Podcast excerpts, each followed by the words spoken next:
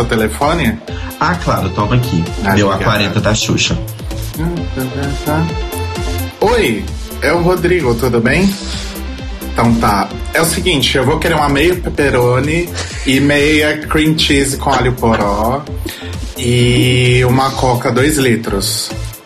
Não, normal, não é zero. Eu quero Ai, todas as calorias que eu tenho direito. Mopo tá. encher na borda. Ai, pera, pera, pera. Moça, é... hoje a borda recheada é grátis ou não? Ah. Tá, não, então eu não vou querer não. Quanto fica? Tá. Tá, manda troco pra 100, porque eu só tenho a nota de 100 na minha carteira. Tá bom, obrigada.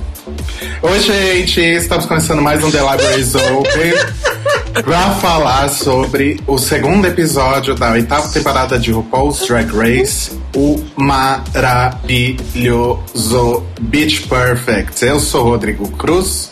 Eu sou o Telo Caetano. Eu sou o Cairo Braga. E estamos aqui com dois convidados especiais. O primeiro já esteve com a gente semana passada e ele voltou porque a participação dele foi elogiadíssima por todos os fãs e também porque eu continuo sem internet. Daniel Aguiar! Oi, gente. O Dan é a prova de que sem amigos a gente não é nada nessa vida, né, gente? Com certeza. Obrigado mais Exatamente. uma vez. Dan. Eu tô voltando que eu não recebi nenhuma cutucada no Facebook. tô esperando ainda. E o nosso segundo convidado especial é uma pessoa que me ameaçou de morte, me ameaçou de deserdar, de rasgar meu nome da família. Rafael Abib, Rafa Bibi. Oi, tudo bem? Meu tio que está falando diretamente de Vancouver, no Canadá, porque ela é riquíssima. É, é, mais ou menos. Eu lavo muito prato pra viver aqui, viu, querido? Adoro. Não, as palavras exatas foram eu te deserdo e eu vou colocar o seu nome na boca de Donald Trump. Nossa, é, foi pesado, né, gente? Então não podia. É fato, eu vi o chat, inclusive. Tem uma tradição nossa que a gente se esqueceu semana passada de fazer com o Dan Guiar. Olha, e hoje faremos com o Dan Guiar e com o Rafa. Bem lembrado, Telo. Ai, que medo. Daniel Aguiar, qual a sua drag preferida? De RuPaul ou do mundo? Ah, Monark. Quero voltar para um terceiro programa, né? a Monark só tem a agradecer ao Daniel. Beijos, Monark. A Monark tem um fã. Um. H-U-M. Um. Desculpa, a Monark tá numa missão intergaláctica diplomática. Ela não pode falar no momento. Ah, tá. Ela tá em Brasília, né? Qual é a sua drag Oi. preferida? Ah, bom, eu vou separar em dois. Então, do Drag Race, a minha drag favorita de todos os tempos é a Pandora Box. Olha, gosto. adoro, adoro a Pandora, ela é super queridíssima, ela é um amor de pessoa, ela faz cosplay, ela é super humilde, ela é super underrated. Eu amo a Pandora, amo, amo demais. Agora, de, fora da Drag Race, aqui em Vancouver eu fui ver a competição local de drag queens. Eu vi um drag king. Tinha alguns aqui, mas tinha um que chamado Adam Zappo. Nossa, esse cara mudou totalmente a minha perspectiva de drag. Fez uma apresentação agora, no, faz duas semanas, que eu fiquei pasmo, fiquei assim olhando boquiaberto. Quem puder tacar no Google, YouTube, Adam Zappo, é, é Apple com um Z na frente, vai lá porque o, o cara é bom. Olha, eu sou. Bom, antes de começar a falar então sobre o episódio, que tem muita coisa para falar, a gente vai dar uma lidinha nos comentários a respeito do Keeping It 100.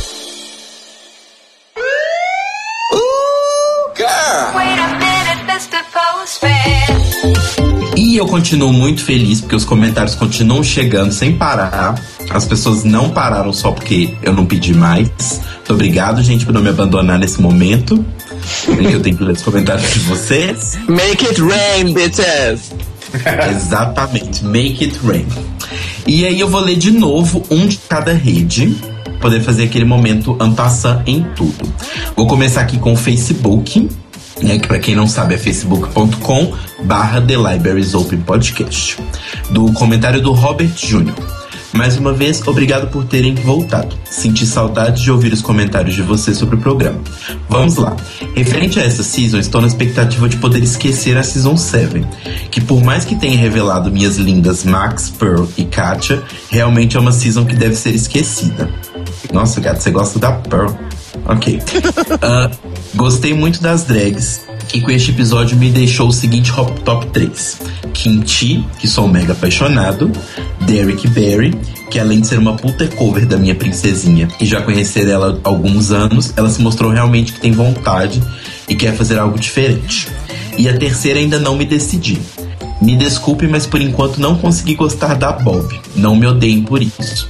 Mas para mim ela tá sendo muito forçada nas piadas e tipo parece que ela tenta em parte ser uma Bianca. Realmente não curti a tal personalidade que vocês disseram. As outras ainda não tive minha opinião formada. Nas fotos queria destacar que a Tyra não mudou de posição em nenhuma foto. parecia uma estátua. Uma estátua linda, mas parecia. Ela não era minha torcida na season dela, mas acho que ela merecia ganhar mesmo. Concordo. Eu gosto de zoar do Justice for Raven, mas eu também acho que a Tara mereceu.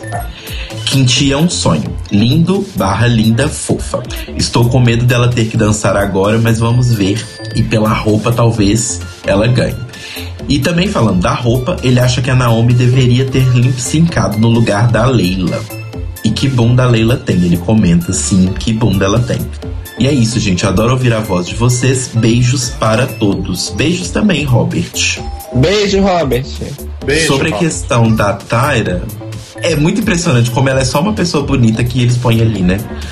Porque eles não conseguem fazer ela falar, eles não conseguem fazer ela ter uma reação. Ela parece realmente uma estátua. Posso ser sincero? Melhor Pode. assim. Melhor ela quieta do que falar aquele monte de merda que ela tem falado, né? Segundo aqui, a gente vai para um comentário do nosso Mixcloud, que é o mixcloud.com barra The Libraries Open Podcast, que é do Bruno Douro, e ele ressuscita um questionamento que a gente fez lá no Meet the Queens. Queridos, ouço vocês desde a sétima temporada e nunca comentei aqui, por pura preguiça mesmo, sorry. Mas venho dizer que estou muito feliz com a volta de RuPaul Drag Race e poder ouvi-los comentar. Muitas das minhas impressões combinam com as de vocês. Eu amei esse primeiro episódio e espero que só melhore. Parece que o cast dessa temporada foi bem mais acertado que o da passada. Fiquei decepcionado com Robbie Turner, achei que ela fosse ser legal, mas foi só escrota até agora. No segundo episódio ela até melhorou um pouquinho, né? E me impressionei com a Titi. Ela parece que vai ser uma forte competidora. Meu top 3 é Bob, Kinti e Essere. E minha Miss Congeniality vai para Torge Thor. Falando nela, eu queria que vocês comentassem sobre a Torge ter ido a uma das premieres do programa como uma personagem gorda, cheia de próteses, maquiagem, etc. Vi em grupos de RuPaul pessoas criticando e dizendo que foi um close errado, acusando de gordofobia. Outros diziam que ela foi representando a Big Girl que não existe na temporada como uma certa forma de crítica. Enfim, até que ponto é licença poética de artista ou até que ponto é ofensivo? Fiquei sem muita opinião sobre isso. Adoro vocês. Beijos. Eu queria chamar o problematizador do podcast, Cairo Braga, para falar sobre esse assunto. Olha, pior é que nesse assunto eu sou muito Glória Pires. Juro. É. Então, mas sobre, assim, não, não gongando o Cairo, nosso problematizador preferido, mas assim, no caso, o Cairo é o único magro. É difícil. Vocês não me conhecem. Vocês não me conhecem, tá? Eu sou gordo, pai. Pode Ah, não, tá, tudo bem. Você, bicho, você não me conhece. Mas sim, eu sou gordo. Como você é amigo do Cairo, tinha 50% de chance. Mas assim, nossa, sabe pra 90%, por favor. oh, oh, vocês parem, viu? Daqui a pouco você tá achando de magrofóbica. Mas sobre a minha opinião sobre esse assunto é assim, quando eu vi, eu achei um pouco desnecessário. Principalmente porque a gente não conhecia da, a personalidade da Torge ainda, a gente não sabia como é que ela era e tal. Vendo hoje a temporada, eu tenho quase certeza que foi uma coisa mais política por parte dela mesma. Mas na época, eu pessoalmente, eu, Marcelo Caetano, não me ofendi. Mas eu consigo entender pessoas que se ofenderam completamente. Mas assim, um recadinho que eu queria dar pro pessoal dos grupos de RuPaul no Facebook e todas essas pessoas é assim, gente. É, vocês podem ter opinião de vocês, não tem problema não, pode ter opinião sobre qualquer coisa. Mas se vier a pessoa, teoricamente, a pessoa que deveria se ofender, e disser que ela não está ofendida, não tenta ensinar para ela que ela tem que se ofender, não. Aceita que ela não está ofendida. Uma outra pessoa pode estar. Ela não está. E isso vale para no caso de imitar gordo, no caso de fazer blackface, teoricamente fazer blackface, etc, etc, etc, como rolou com a Fifi e outras situações. Bom, recado dado. Eu também não vou opinar, não. Vou eu fazer queria, eu, queria, eu queria falar sobre o Lula. Não, eu queria falar sobre o Lola também. Então, a partir de agora, a gente tem um anúncio. O podcast não se chama mais Libraries Open. O podcast se, se chama Delações Premiadas. E a gente só vai falar sobre política brasileira. Nossa senhora. De, de bibliotecárias fomos elevadas a delatoras da nação, entendeu? É isso. Essa é a nova proposta, aceitem. A gente não vai falar sobre o RuPaul's Drag Race, a gente vai falar sobre House of Cards. Aí, gente, a gente vai falar sobre Sérgio Moro's Drag Race. E por último, eu selecionei um e-mail que foi muito especial, que foi de uma pessoa que a gente gongou no episódio passado, que é o nosso querido e amado Hamilton Scarfield. Mentira que a Newton mandou e-mail. Mandou. Puta e-mail! Bicha desocupada, nem me falou. Então, o Honey começa assim: Olá meninos, delicioso poder ouvir o comentário de vocês a cada episódio, já virou um ritual. Sobre Elimination, não superei esse telefone. Sobre Elimination. Sobre Elimination, não superei. E esse telefonema da Ru me fez ter esperança na vida com uma possível volta dela. Ela com certeza é a mais sereiuda da temporada. Muito legal. Sereiuda, eu gostei desse, desse substantivo, desse, da desse adjetivo. Desse verbo. Muito legal que com o primeiro episódio já podemos nos decepcionar e surpreender. Tenho alguns palpites. Acho que a Quintia é uma drag de Instagram. Aquele andar dela é pavoroso. E com certeza que no primeiro lip sync ela roda. Apesar de adorar e achar uma fofa. Falou a pessoa que é fã da Neisha. Beleza. Falou a pessoa que é fã da Jara Sofia e da April Carry On. Mas eu gosto delas, eu acho elas bem boas. Tá bom, Cairo. Ai, senhora Cuco, nem eu aguentei. E olha que eu amo as latinas e sou uma pessoa repetitiva. Eu só queria falar da Cynthia porque ela é uma fofa, ela repete, ela fala. Ela quer criar um catchphrase do cucu dela que não, não faz sentido, mas ela quer criar. Mas ela é uma fofa. Quando ela dá uma risada que ela abre a boca assim, que parece que ela vai rir, mas ela não ri, eu, eu acho. Eu, eu me apaixono por ela. Ela é uma fofa mesmo. Ah, não, ela é fofa, eu só acho que fica desgastado, sabe? Continuando aqui. Torge, amor à segunda vista. Me surpreendi com a Titi e acho que ela vai correr por fora e vejo chegando na final. Arrisco um top 3: Bob, Naomi e Titi. Saudade Santino e Mike Ruiz. Não curti as músicas de desfile nem de encerramento. Curti ver que as queens que já tínhamos vistos em, em outras audições, em outras. Hã? Outras temporadas, não? Nossa. É, É o Anilton escrevendo, então deve estar confuso.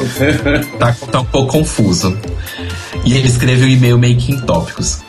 Boa sorte com essa temporada do podcast. E eu realmente espero que a Elimination retorne. E aí quem terá que superar algo são vocês. Uau! Grossa! Nossa, eu amei porque ela foi fofa o e-mail inteiro. Aí no final, né, ela dá um soco escrota do caralho. É o Anilton, gente. É, a minha é. vida com a Anilton é assim. É, eu- eu só, o Anilton falou que, tipo, ele é repetitivo e tal. Ele que- esqueceu de dizer que ele também é preso ao passado. Porque numa boa, sentir falta de Mike Reese e Santino Rice a essa altura do campeonato. Miga. 2016, feliz ano novo. Desapego.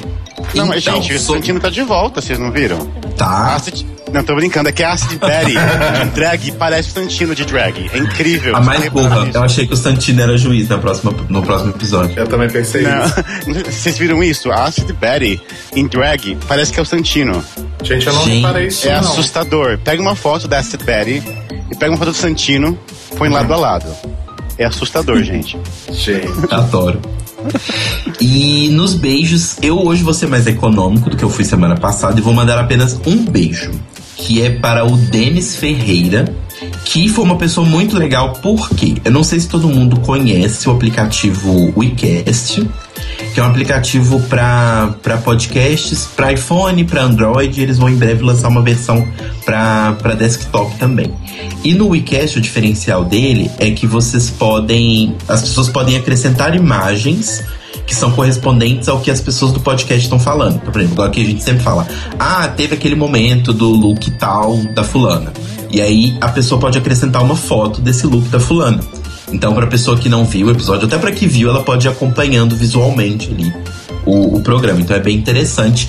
E o que acontece? O Denis foi essa pessoa maravilhosa que está preenchendo os nossos episódios no WeCast, do, do The Libraries Open, com as imagens dos episódios. Arrasou. Então, assim, ele está sendo essa pessoa incrível. A gente tem que muito agradecer para ele. E se vocês quiserem usar o aplicativo, saibam que as imagens estão lá graças a ele. Arrasou, Denis. Arrasou. Denis. Beijo. Obrigado e parabéns pelo trabalho incrível. Você tá arrasando. Eu tenho beijos. Eu queria mandar um beijo pro Fúvio. Se eu não mandar um beijo pra ele, ele me mata. Fúvio, beijo pro Fúvio. É, é, quem mais? Pra quem mais? Ah, é pro Marco e pro Theo, que eu sempre mando, que são meus namorados. Quem mais? É, Ah, gente, pra todo mundo que comentou e escutou e mandou mensagem em vários inboxes e. E é isso. Beijos pra todas. Mua. Gente, eu quero mandar beijos hoje. Olha só. Ah. Que novidade. Olha só que milagre. Eu tô, sei lá, tô me sentindo amoroso hoje. Eu quero espalhar o amor. Vamos lá. Everybody say love. Não. Não. Everybody say love. Ah, vamos tomar no cu vocês. É o seguinte, eu queria mandar beijo pro Anilton, que mandou esse comentário. E eu tô devendo um rolê pra ele faz muito tempo. E fazendo esse link, esse gancho, eu quero mandar um beijo também pra Maiara e pra Carol, que são as nossas companheiras de Priscila e de outras baladas erradas. Não que a Priscila seja uma balada errada, tá, gente? Sérgio, não me bane, não. É, eu quero mandar beijo pra todo mundo que tem comentado.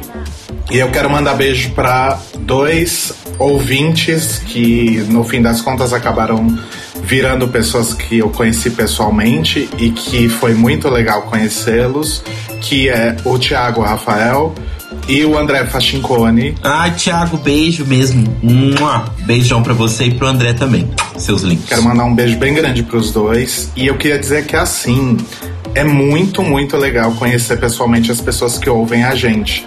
Então, se você vê a gente por aí, ou não necessariamente pessoalmente, mas conversar na, no Facebook, na internet em geral, né? Online, venham falar com a gente, procurem a gente, vamos conversar sobre RuPaul, sobre outras coisas. E a gente é muito legal. O Caio e o Telo são mais sociáveis, eu sou menos, mas eu também gosto de fazer amigos. Então, um beijo pra todos vocês. Falando em fãs que conhecemos, um beijo pra Tata Correia.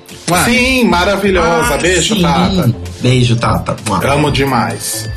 E é isso, gente? Não tem mais beijos? Não. Daniel quer mandar Acabou. beijo? O Daniel é fixo já, então ele pode mandar beijo. Eu queria mandar beijo. Acabei de ser cutucado. Peraí, deixa eu ver o nome da pessoa. É. Cairo Braga. Cairo Braga cutucou você há 12 minutos. Beijo, Cairo Braga. Rafa quer mandar beijo? Aproveita. Ah, é complicado, porque eu tenho tantos amigos aí no Brasil que eu não vejo faz tempo que eu queria mandar beijo. Eu acho que ia demorar as duas horas do podcast só mandando beijo. Então tá bom, Então, vamos mandar mandar um beijo geral só Aqueles. para os meus amigos, assim como com o Caio Braga, que ouvem esse podcast. Beijo para todo mundo, saudade. Venham me visitar. Toma, Arrasou. Eu tenho mais dois recados antes da gente partir pro episódio. Três.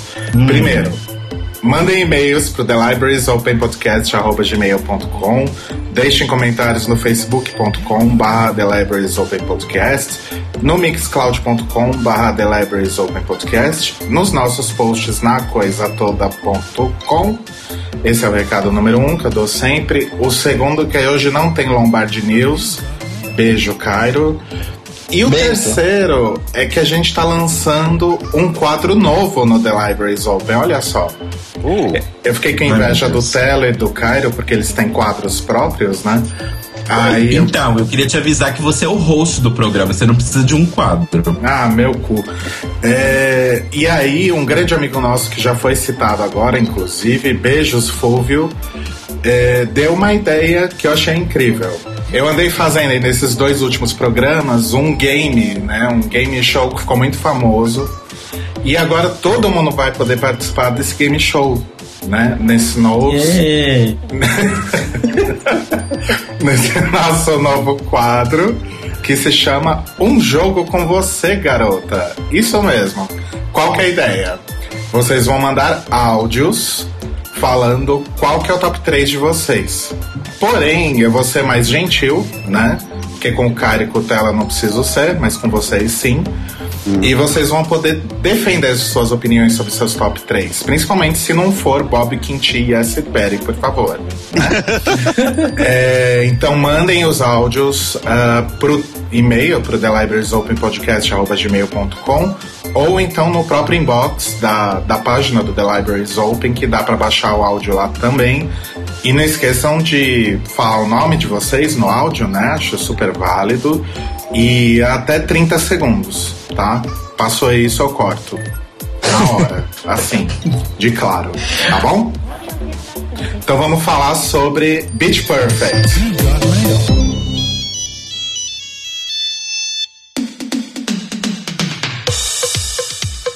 Bom, e depois de um episódio de estreia histórico, né? Eu tô sendo exagerado ou não? Não. Não. não, foi realmente uma landmark bastante grande. A gente teve um segundo episódio que super correspondeu às expectativas e às não expectativas também, porque aconteceu muita coisa diferente, né? Tipo a RuPaul pedindo uma pizza. E. Enfim, me contem, o que, que vocês acharam de forma geral do episódio? Olha, eu achei o seguinte: esse episódio é um forte candidato de melhor episódio da History do programa. Sério? Você achou? Eu acho, eu achei, eu achei. É, porque eu acho que pela primeira vez eles tiveram um tom e um ritmo certo em equilibrar as tensões narrativas do rolê. Por incrível que pareça, é, foi um episódio que parece que foi escrito. Tipo, parece que tudo foi escrito, sabe? Eu achei tão bem amarrado que parece que tudo foi, foi escrito. Inclusive, até fiz uma piada, né? Quem escreveu esse episódio foi a Shonda Rhimes. Que aquele final é a cara da Shonda Rhimes. Inclusive, Sim. esse episódio de Drag Race foi melhor do que a atual temporada de Scandal. Mas enfim, esse é outro assunto. É... E eu fiquei muito, muito, muito satisfeito e muito feliz. E aí a gente tem, né, as duas faces da moeda. Fiquei muito feliz, etc. Mas aí o medo de, de se- de se decepcionar no resto da temporada, porque talvez o resto da temporada não mantenha o nível, vamos dizer assim. Tá, mas é, é, querendo é, fazer um comentário nessa sua linha de pensamento, cara, assim, é, realmente foi um episódio muito bom. É, o modo como o episódio foi editado e como as falas vão vindo e como tudo vai crescendo realmente foi bastante interessante.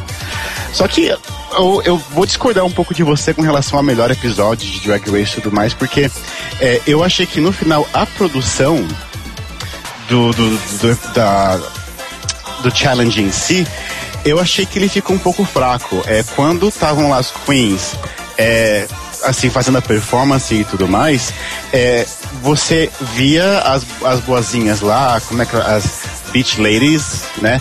Elas estavam dançando, era uma coisa meio que monótona até, e depois quando chegaram as outras, as malvadas, você não conseguia mais prestar atenção nas, nas outras, nas anteriores, só as Ah, malvadas que ah. faziam sentido. Não sei se sou só eu que penso isso, né? Não, também pensei a mesma É. Agora, comparando, se você parar pra comparar, é, na, na season passada, o segundo episódio foi a do Glamazonian Airways. Esse eu achei foi sensacional. Foi Maravilhoso. Season 7 foi só esse episódio, pra mim já valia a temporada inteira. Foi sensacional. Aquilo foi incrível do começo ao fim. E antes disso, o outro episódio que foi o Lucian Piani que meio que editou tudo, foi o Shade the Musical. Que acabou sendo o episódio 4 da sessão da, da Season 6, né? Que também foi excelente, foi incrível. Então, acho que comparando com os- esses outros dois, com o Shade e com o Glamazonian, esse tá um pouquinho fraquinho comparado a esses. Não que o episódio seja ruim, nem um pouco, mas eu acho que se você parar pra comparar com os outros que o Lucian Piani editou e fez a- as letras e músicas e tudo mais, esse tá em terceiro, de três. Então, Olha, não, eu, eu achei interessante essa sua, essa sua comparação. Realmente, Glamazonian é o melhor episódio da temporada passada, assim, de longe. Disparado. Tanto que, quando a gente começou. No ano passado, quando a gente tava cobrindo a temporada, a gente repetiu isso várias vezes, né? Que Glamazonian é, é um episódio ótimo e tá entre os nossos favoritos. E Shade Risco é realmente muito bom. Mas eu acho que, em- na minha leitura de, de TV mesmo, eu acho que, mesmo dentre esses três, este é o melhor. O Beach Perfect. ok. Eu também fiquei com a, sua, com a sua impressão. Na verdade, a minha impressão com relação à à comparação entre os times, eu fiquei incomodado porque eu achei que também é, enviesou a percepção que nós tivemos da apresentação, no sentido de que é, os personagens que foram dados para um time eram personagens blend by design e as outras eram mais tinham mais liberdade é, é, como eu posso dizer? Mais liberdade de atuação no time das, das malvadas do que nas das boazinhas entendeu? Eu, eu comentei até com o Rodrigo ontem, que quando a gente conversou rapidamente sobre o episódio, que na minha cabeça foi tipo o Glamazonian Airways. Tipo, a segunda parte era melhor musicalmente e mais engraçada do que a primeira. E ela foi composta dessa forma. E eu achei que, tipo, beleza, um grupo era mais ousado e tal, era mais, sabe, Ghetto Woman, sei lá. E o outro grupo era uma coisa mais certinha, mas ele tinha que ter deixado, mesmo que as certinhas fossem um estilo musical diferente, ele tinha que ter deixado elas tão interessantes quanto. E elas não Exato. estavam tão interessantes quanto, elas estavam boring. Exato. É, quando eu vi essa apresentação, na hora eu pensei, poxa, só porque as boazinhas, as beach ladies, são boazinhas, não quer dizer que elas têm que ser essa coisa praticamente evangélica ali, né? É, Eu achei que podia ter sido umas cheerleaders, por exemplo. Eu colocava umas menininhas ali, loirinhas, de cheerleader. Elas teriam uma liberdade mais maior de poder é, dançar, chacoalhar. Até na roupa.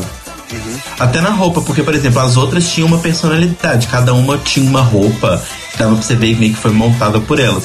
As outras, tipo, elas estavam usando a mesma roupa e a mesma peruca loura de, de mil uma festa, sabe? Não tava legal, sério, não tava legal mesmo. Olha, É. eu concordo com o Rafa que não. Dos, dos episódios musicais não foi o melhor. Concordo. Concordo com essa questão de que as vozinhas tiveram um papel muito raso. Se bem que isso contribuiu para salvar Quinti, mas ok. E eu não concordo com o Telo sobre Glamazonia Airways, porque eu acho que as duas partes da música eram muito boas. É que o, o primeiro time de Glamazonia Airways, que era a. Como é que a, Gi- a Ginger falou, gente? Ariane Airlines, que era Miss Fame, etc., eram mais fracas. Então a, a apresentação ficou mais fraca, mas a música era muito boa, dá pra fazer muita coisa legal. E eu amo Glamazonia Airways, eu só fico triste porque é o episódio em que a Sacha Bell saiu, né? Mas tirando isso, é um episódio maravilhoso, de fato. não, Não. só ela saiu como o peito do sutiã dela também saiu né No- Pois é. Mas é, eu concordo com o Rodrigo, com certeza. É, eu acho que a primeira e a segunda parte do Glamazonian foram igualmente bem escritas e podiam ser igualmente é, surpreendentes e chamativas. A música que a Miss Fame cantou, acho que com a Pearl, Sim. ela falava assim: If you're looking for an exit, I'll make it clear. Aquela parte era tão incrível, eu achei tão inteligente. Aham. Pena que É. nenhuma das duas conseguia rebolar direito, né? Foi uma merda, mas enfim. Só voltando um pouquinho pra trás, gente, na nossa edição secular, o que, que vocês acharam do Mini Challenge? Solta a Tcha Bitch aí, Rodrigo, no fundo. Tá. Ain't no party like a cha-cha party, cause a cha-cha party go Pronto. Achei uma coisa. Abe Soto. Não conhecia, mas já quero conhecer. Sim. Ah, Nossa, eu, fiz- conheço. Aquela. Momento, conheço. O momento. É, sou hipster. Eu conheço ele solto antes dele Para, ser mainstream, é louco. É o Cairo. Óbvio. Mas é, é verdade, eu conheci ele só por causa do Cairo. Uma época eu queria fazer uma playlist também. só de, só de cantores queer, falando sobre coisas queer. Aí o cara falou, tem Absoto? Então não tá completa a sua lista. Aí eu fui atrás e vi, ah... É, e o Ab- Olha. e o Absolto, ele sempre fez vídeos incríveis também. Não só as músicas. Eu queria conhecer o Ibe Solto pessoalmente por dois motivos. Um, porque eu queria pegar ele. E dois, porque eu queria perguntar onde ele compra aquela roupa. Tá, É. quando você for me chama junto, porque eu também quero fazer as duas coisas, tá? Todas querem gatos. Todas. Todas Vai ter querem. que fazer uma fila. Enfim, é, aí o Absolto tá, ele apareceu, foi lá, eu achei interessante porque o mini challenge era de dança latina, então vamos lá fazê-las dançarem.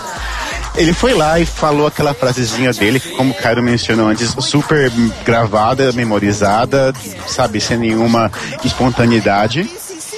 E foi só isso. O resto da, da permanência dele ali era inútil. Eu acho que agora a gente, depois do episódio passado com a, a Nicole Rich e esse episódio, a gente pode estabelecer uma nova categoria em RuPaul's Drag Race que é o mob da semana.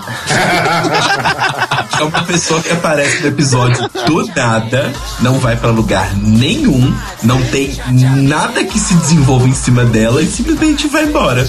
pra, mim, pra mim, tudo se resume a product placement. Até com determinadas pessoas. Juro por você. Por exemplo, temporada passada a gente teve um outro mob moment que foi com a Jéssica, a Jéssica Alba. Nossa, aquilo foi. Então, mas eu juro pra você, você- é engraçado você falar do Moby, porque eu ia falar que a participação do Moby foi mais relevante que a participação do Absolto. Vocês concordam que a Titi e a Cynthia foram as melhores? Eu concordo. Ah, certeza. Ah, eu acho que a Tord foi muito bem também. Sim. E o Reddit também concorda, porque eu Então, é, assim, o que deu a vitória pra Cynthia foi porque ela sabe rebolar do jeito que rebolar naquela música, basicamente. E o Death Drop da Titi, que quem ela ganja estranja depois desse Death Drop da Titi, né?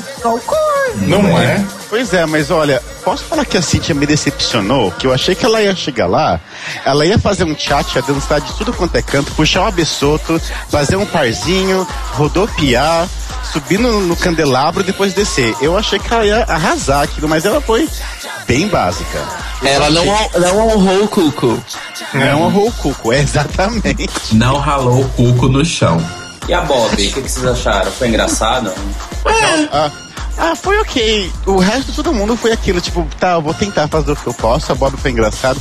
Thord teve um AVC ali no meio. Uhum. A Torja teve um AVC de Frida Kahlo. É, de Frida Sim. Kahlo tava lá e capotou no chão e começou a se rastejar. Tá, rolou uma risada bacana. E, mas é, eu achei que todo mundo fez o que pôde, né? É Agora. que todas, todas se vestiram meio como o estereótipo latino. E a Bob foi soccer mom, assim. Na verdade, a Bob tava. Ela tava. Ela tava de um estereótipo latino que não é latino, que é estadunidense. Ela tava de, de latina do gueto, ela tava de chola. Sim. Que é o lance da, da Dor falar que é uma chola. Era aquilo lá que ela tava fazendo.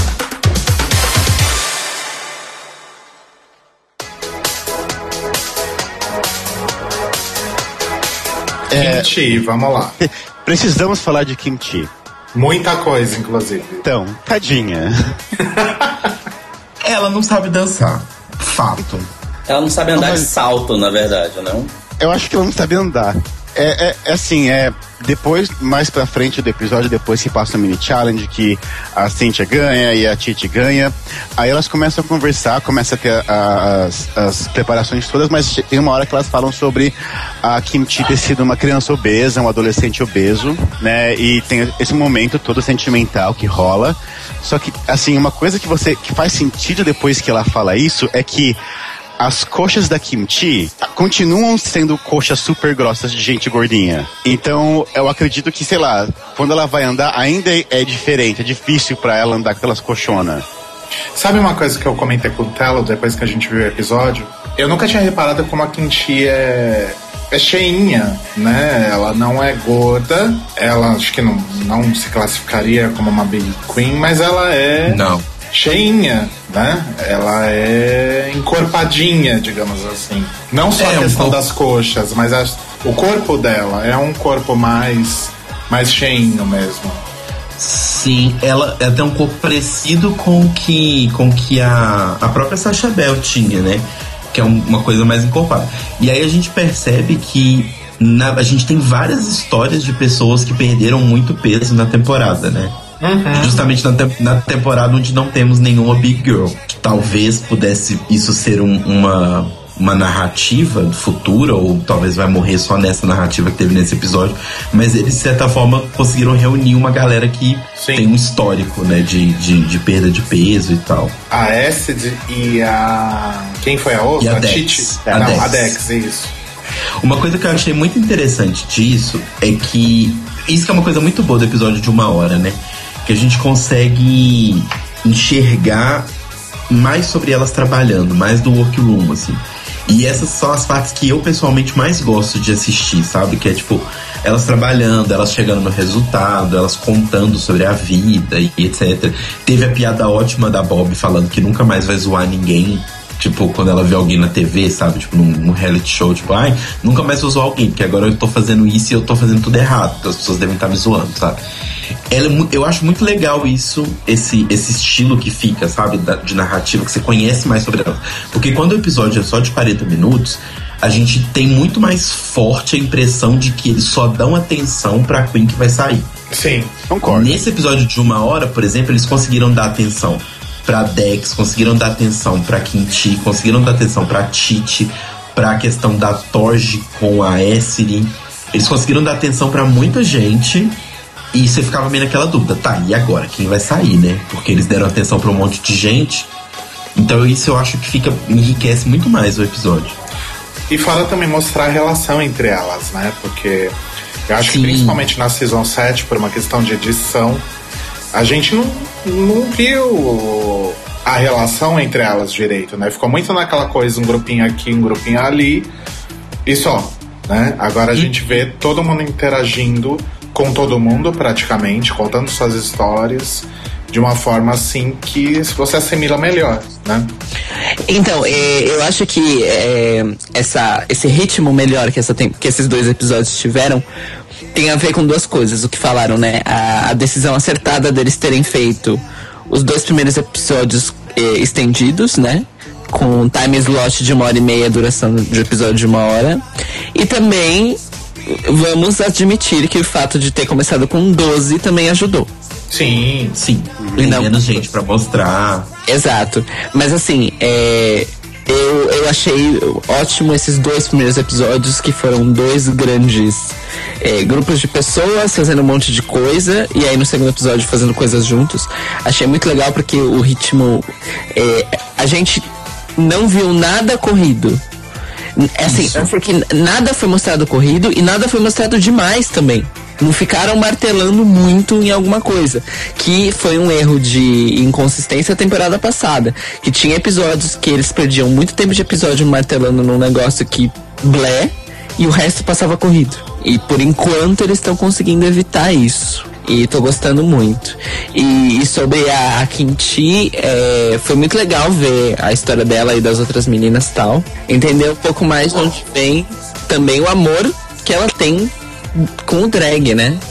porque parece que do jeito que ela falou sobre a, a, a questão da perda de peso e, e etc. E parece que o, o drag dela teve uma função muito é, como, como eu posso dizer, ainda tá tendo uma função muito fundamental no lance dela se gostar, assim.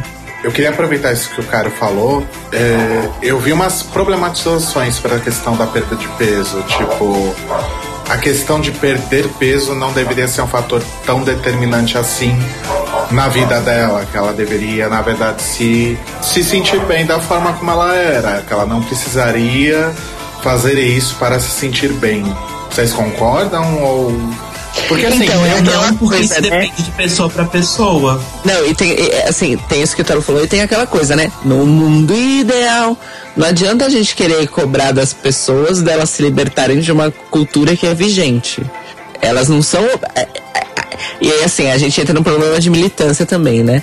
É, a gente quer que as pessoas tenham consciência de se libertar das opressões. Claro que a gente quer, porque todo mundo seria muito mais feliz, muito mais unido, assim. Só que a gente não pode exigir isso das pessoas. Sim. É, e, e, e, assim, e o que o Telo falou de, de cada pessoa é cada pessoa, isso tem a ver com uh, a história individual, mas também com o contexto individual de cada um. Porque, é, sei lá, um, um, uma pessoa que é gorda e que passou a vida inteira ouvindo merda sobre isso, e aí só depois dos 20, 30 anos ela descobre que existe uma militância gorda. Entendeu? Então, assim, mesmo assim, ela ainda passou por toda a merda e acreditou na merda. Até que ela viu que tinha um jeito diferente. Aí eu falo que eu gostei também do tom do episódio nesse momento é que nem a edição e nem elas contaram as histórias com um discurso de que é melhor perder peso mesmo. Você fez o certo, é isso aí. Continue perdendo peso. Nenhuma delas estava com esse discurso por trás. Elas simplesmente contaram a história e, na verdade, é, eu senti um ressentimento que elas tiveram de nossa, eu vou ter que perder peso para me sentir bonita. Tanto que quando a, a fala, né, que ela, é, que ela é virgem e que ela queria que as pessoas vissem como ela é linda e maravilhosa, as outras ficam chocadas. Uhum. Sim né? Então, assim, é, independente de você ser gordo ou não, Kinti, você é maravilhosa, entendeu? Oh. Uhum. E assim, porque quando começou a, a, a, conversa no episódio, eu já fiquei meio assim, porque eu falei, pronto, vai ser tipo a, a, a Michelle Visage dando parabéns pra Tempest do Ju porque ela perdeu peso. Foi que horrível. aquilo foi um momento muito problemático. Foi. E a própria é. Tempest ela é, ela tem um discurso problemático que a gente fala que é o discurso do ex do ex gordo traidor, né? Que é a, a, que é a pessoa que era gorda não é mais gorda e aí pratica gordofobia para se sentir superior. Tem então, várias assim, pessoas assim no Twitter.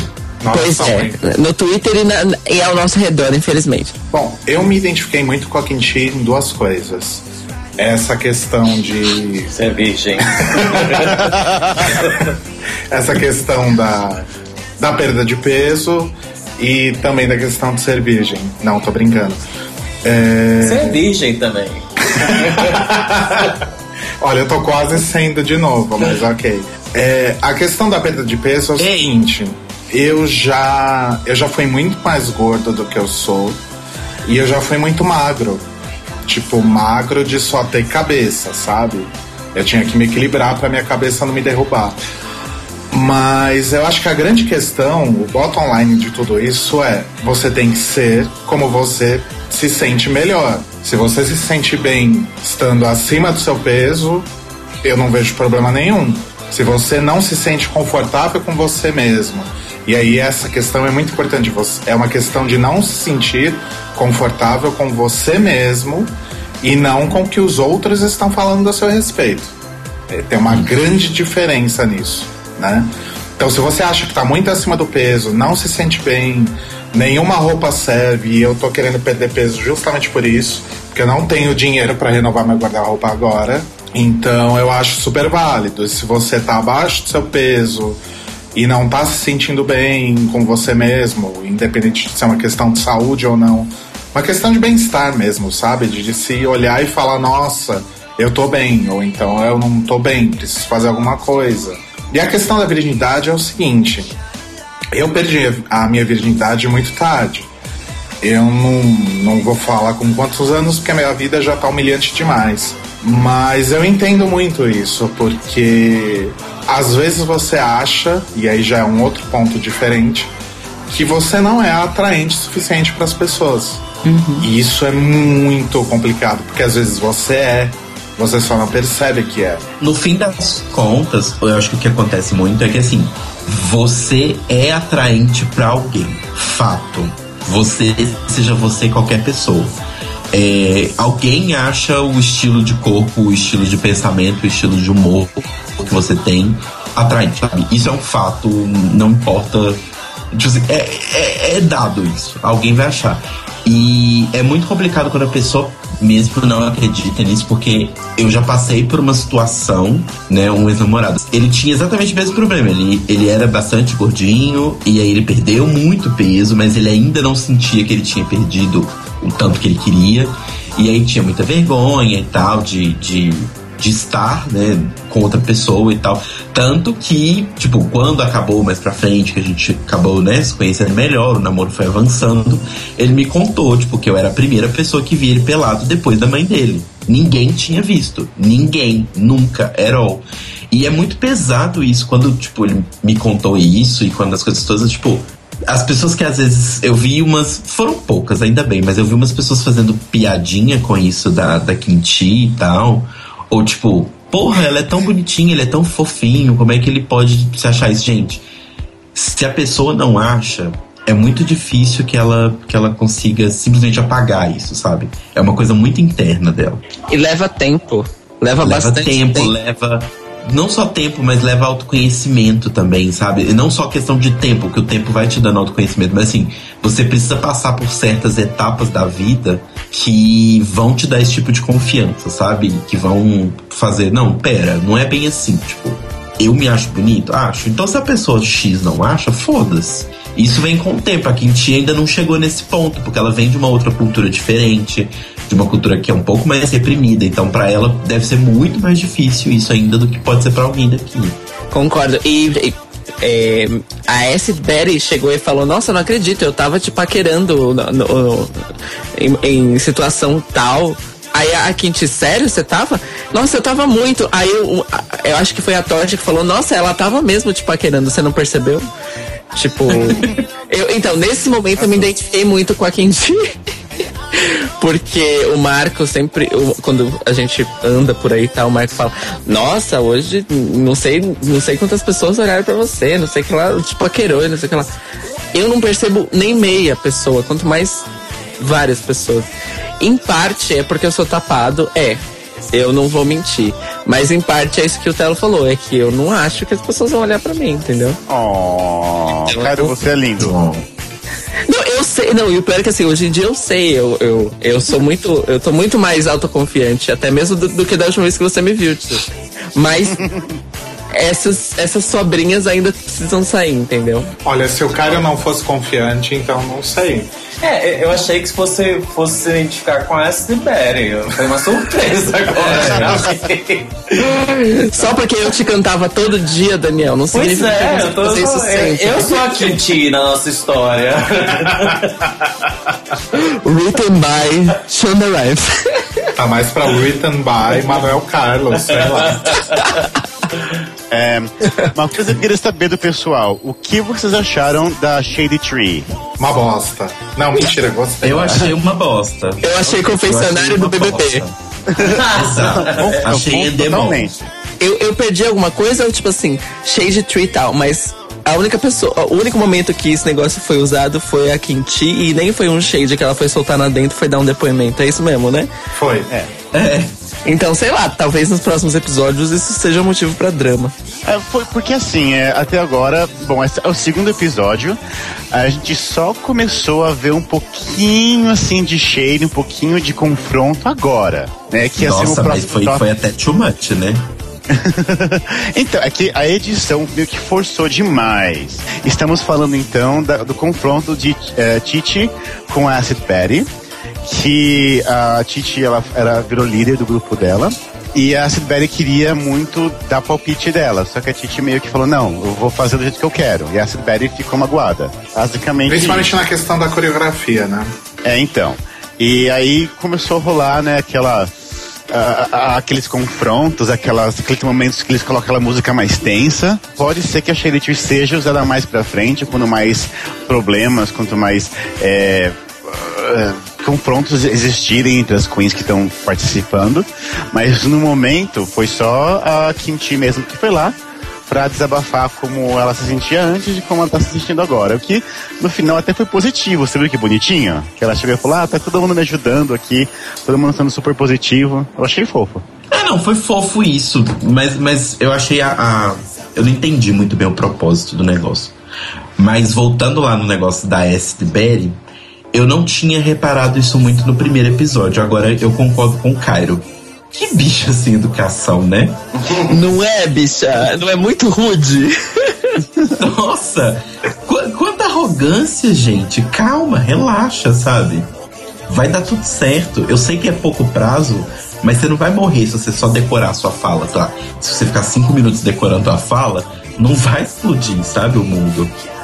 Não, e assim, é claro que tem a questão da edição, assim, é, no, que, no que condiz a completude dos diálogos. Mas parecia que ela discordava da Titi por puro esporte. Não, mas ela, ela não parecia que ela tava forçando um personagem assim, ser muito shade, muito bitch. Eu achei. É, eu não sei se ela tava forçando, porque assim, a não ser que a Torge tenha recebido um dinheiro dela por fora pra poder convencer esse personagem, porque a Torge toda vez confirmava, ela confirmou nos três depoimentos, tanto no Untucked quanto no episódio. Do tipo, olha, a Essie é uma pessoa complicada. Ela não trabalha em Nova York porque ninguém suporta trabalhar com ela. E tá dando pre- tá mostrando exatamente isso, tipo, não dá pra trabalhar com ela porque ela é muito estrela, sabe? Não é que ela seja ruim no que ela faz, mas eu acho que ela, é- ela tem uma vibe meio Tyra. Ela é, muito boa no que faz, mas o gênio é terrível. Mas às vezes quando você tá na televisão, você dá um. dá uma amenizada, né? Então ela não, não veio É, amenizar. você tenta dar uma controlada, mas ela não tá controlando nada. Não, mas aí a gente não sabe se ela está controlando, se ela baixou o tom dela e fora da televisão ela é 10 vezes mais ácida do que ela tá sendo no show. Sim. Pode ser. Pode ser Tem também. chance. A Torge falou, falou um pouco disso no primeiro episódio, agora ela falou bastante disso nesse, não sei, hein? Vamos ver, de repente a Acid Berry vai ser a persona não grata desse, dessa temporada e Tá com cara, né? Né? E o pior é que ela é boa. Eu acho que ela vai ser tipo uma Fifi O'Hara, que tipo todo mundo odeia e vai chegar no top 3, só que ninguém vota nela porque ninguém suporta ela. Olha, Uma Roxy, né? Uma Roxy Andrews, eu acho que até mais Verdade. do que uma Fifi. É, eu digo Fifi porque a Fifi. de- é- ela é excelente. Quem viu esses. É, 13 Agora ela tá excelente, drag- né? É, não, ela- já era excelente, né? Bom, ela teve umas ideinhas de jirico na temporada dela, concordo. Mas a Roxy era incrível na temporada dela.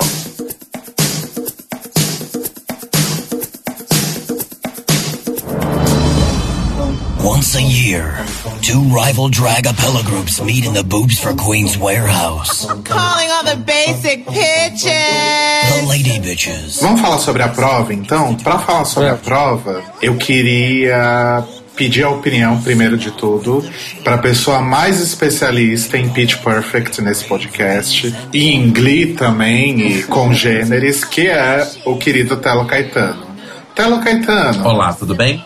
por Ah, favor, fale o que, que você achou baseado na sua experiência com esse tipo de filme aí. ah, fraco.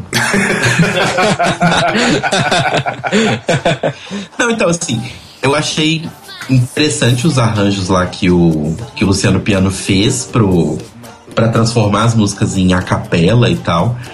Mas eu achei as vozes das acapelas estranhas. São as Eu mesmas sei. vozes de Glamazonian Airways ou não?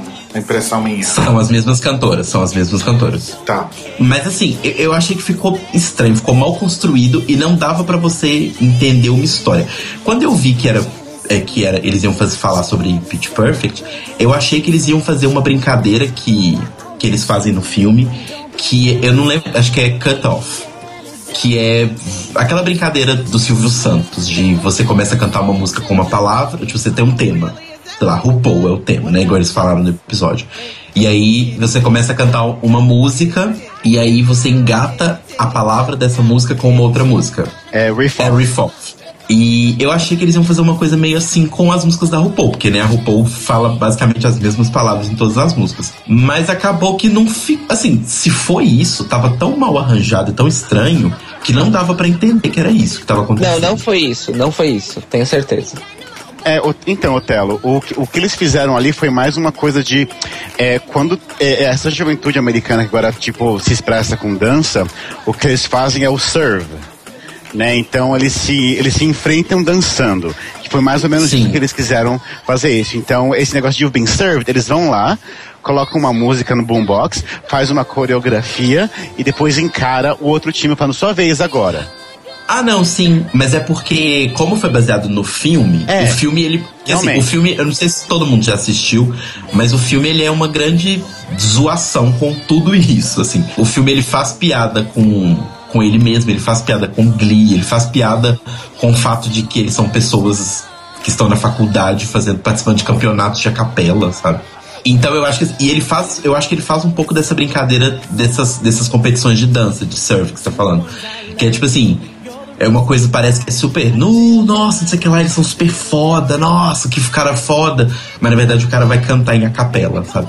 Tipo, é, é bem zoado mesmo pra ser zoado. E eu achei que eles perderam um pouco dessa essência do filme, que é se zoar um pouco, que é um pouco que o Luciano conseguiu fazer no, no Glamazônia e no, e no Shade the Rusical, mas eu achei que ficou um pouco perdido. Eu, eu, não, eu não achei tão engraçado. Vocês acharam engraçado? É, eu, ach, eu concordo com você. Eles perderam uma oportunidade incrível de fazer um riff-off. Se eles trabalhassem um pouquinho mais, eles podiam ter feito uma coisa assim conexa, bem arranjada.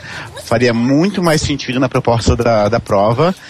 Mas ao mesmo tempo que eu falo tudo isso, eu tenho uma admiração incrível pelo Lu Champiani por ele conseguir colocar junto essas, essas versões todas, essas músicas todas, criar esse, é, esse áudio para esses é, challenges que eu, eu acho incrível.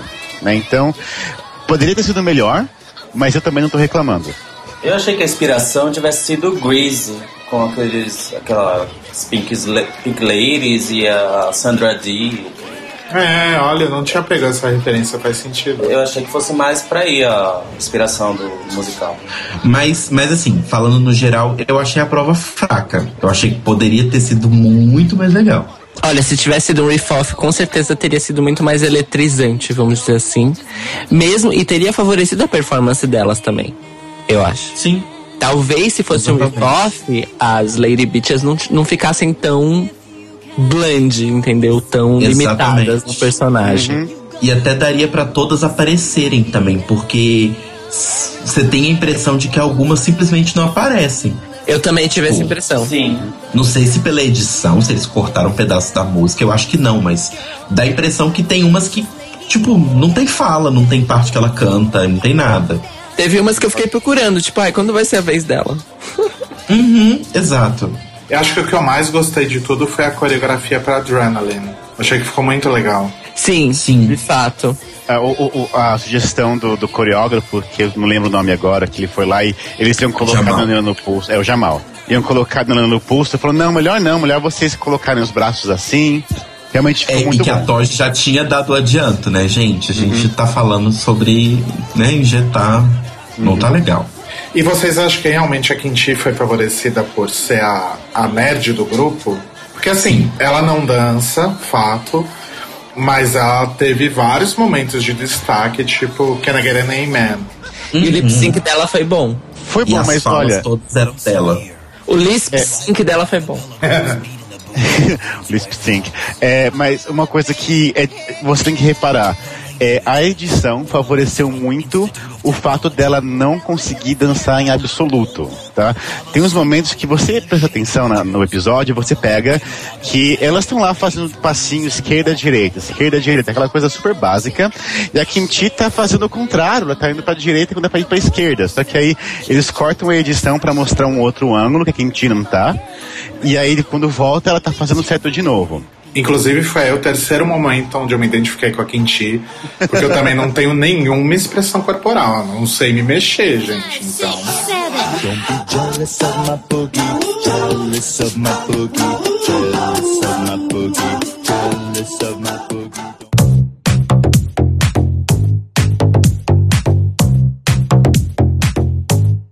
Realness. Então vamos falar de Runway agora. Eu não entendi o tema, era glamour? Era. Não, era vestidos pra ir nas, na, no Oscar. Tá. Não, não, era Movie Premiere ex- Extravaganza, gente. Não É era? quase a mesma coisa. É o vestido que você vai. Tipo assim, seu filme vai sair. Tapetão vermelho.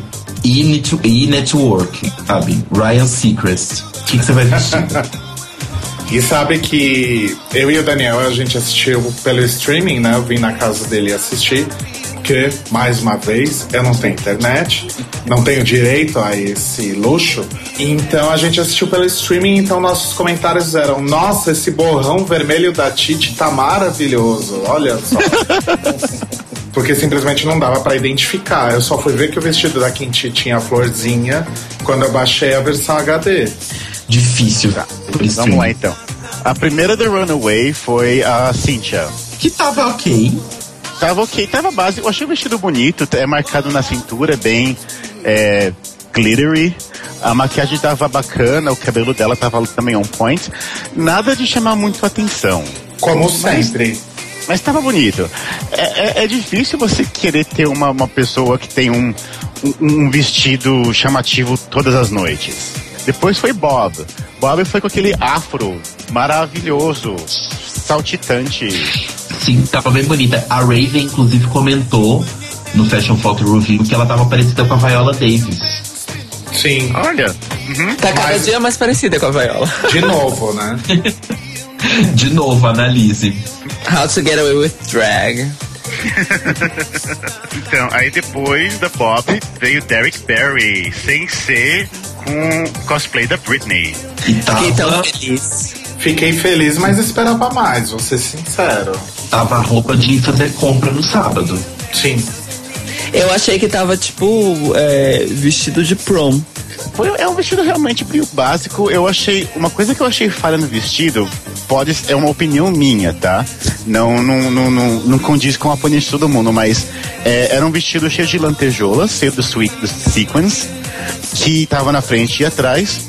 Só que o espaço entre os sequins era cor de pele dela. Então é, é, parecia que era um vestido, mas não era um vestido que era da cor da pele, mas tinha as lantejoulas grudadas. Eu achei, eu achei meio estranho. Eu achei que não, não foi uma boa proposta. Eu preferia que o vestido tivesse uma cor mais sólida, com as lantejoulas, com os sequins todos grudados. Eu achei que seria melhor, mas combinou com o cabelo. Untucked rolou uma reclamação da Bob, que foi meio uma problematização com o humor dela, falando justamente sobre isso de, de roupas cor de pele, ou coisas cor de pele. Ela falando, tipo, band-aid não é da cor da pele dela, não é cor de pele.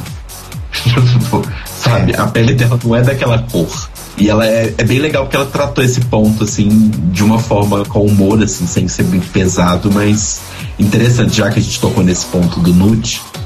É, eu também gostei muito dessa fala no, no Untucked, porque quando surgiu a, a questão da, da cor nude, a, a primeira coisa que eu ouvi sobre o assunto foi justamente a minha mãe reclamando que nude pra quem?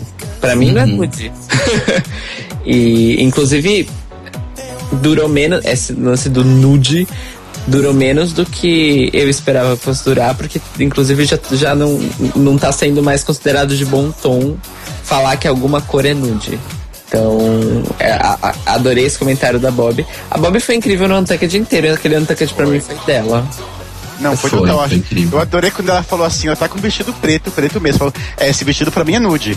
Eu, eu achei É. engraçado. Ela falou, Achei incrível, achei incrível. A Derek que ela sacaneou? Que ela falou da, da Greta Garbo? Não, foi a, foi a Naomi. Porque falaram que a, a Robbie Turner parecia a Greta Garbo. Aí a, a Naomi perguntou, mas quem que é essa? Aí a Bob virou e falou, é uma das Spice Girls.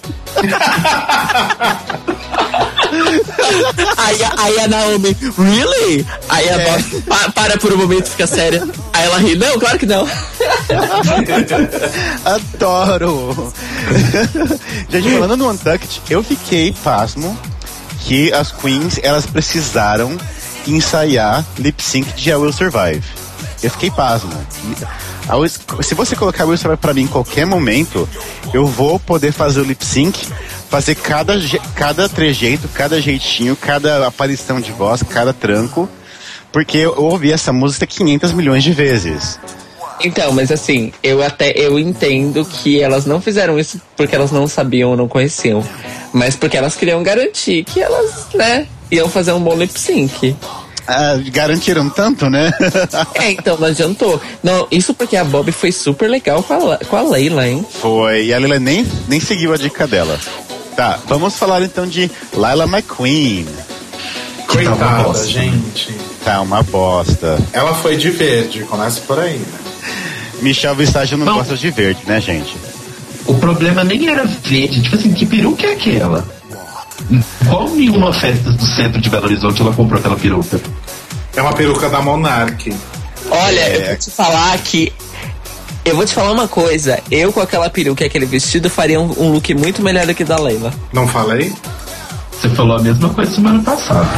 Falei Provas. mesmo. Falei. Cadê provas? Cadê? Cadê Cadê? o photoshoot? Falar é fácil. Mas é, então, é porque assim, um, eu amo verde, dois, eu amo tons de turquesa. Então, eu gostei das cores, mas realmente achei que não funcionou. Não, e o pior é que assim, aquele vestido não é feio. É, é o seguinte, cara, né, o que eu achei desse vestido. É, a, a Leila, ela é- também não é magérrima. A Leila, ela é meio troncudinha, que nem um monte aí, né? E ela com essa peruca, essa peruca cobriu o pescoço dela, então ela não tem pescoço. Cobriu os ombros dela, então ela não tem ombros. É, e como a, a cintura dela não é finíssima, meio grossinha, então o vestido foi tipo de cima a baixo, foi uma linha reta. Né? Quando ela andava tinha um pouquinho de, de, de forma, mas fora isso, ela tava ali de pé, só via tipo a cara dela em cima de um toco verde. Sim. Então acho que isso não, não lisonjeou nada o, o- o formato do, do corpo dela. Não, eu concordo com você. É. Não vestiu bem. É, se tiver você com esse vestido, Caro, e a Leila McQueen, e falar Who Worry Better, eu voto em você assim todas as vezes, tá? Obrigada. Só posso sonhar com um vestido daquele. Quem Aí, mais, pra- gente? Quem, quem veio depois da Laila? Leila. Lola. A Eliminei-la? Ah, eu vou chamar de Eliminei-la. Eu gostei da A, eu gostei da piada B. Ela foi Bottom 2 duas vezes no episódio 1 e 2. Então eliminei-la, por favor. Dá pra usar pra todas. Ai, Tá. Depois da Eliminei-la. Ah, Robbie Turner com Marilyn Monroe. previsível, né? Não, ou não. É assim, eu não digo Previsível, mas previsível. bem executado, né? É, é um vestido, assim, considera, em comparação com a semana passada, ela tá 500 vezes melhor. Mas realmente é um vestido muito bonito e a cabeça toda, maquiagem e peruca tava muito boa. Mas eu confesso que eu acho que teria funcionado melhor se ela tivesse feito um cabelo maior. Concordo, concordo muito. É, eu gostei muito da simetria dela, o, com, a, com a- a base bastante grande e subindo. Parece aqueles bolos de Barbie, que você pega uma Barbie enfia no bolo e faz que o bolo é a saia. Sim, Então, Sim. parece com aquilo, mas um cabelo maior ia ornar muito. Concordo com você. Gente, tem uma padaria perto do meu trabalho que vende esses bolos. É maravilhoso.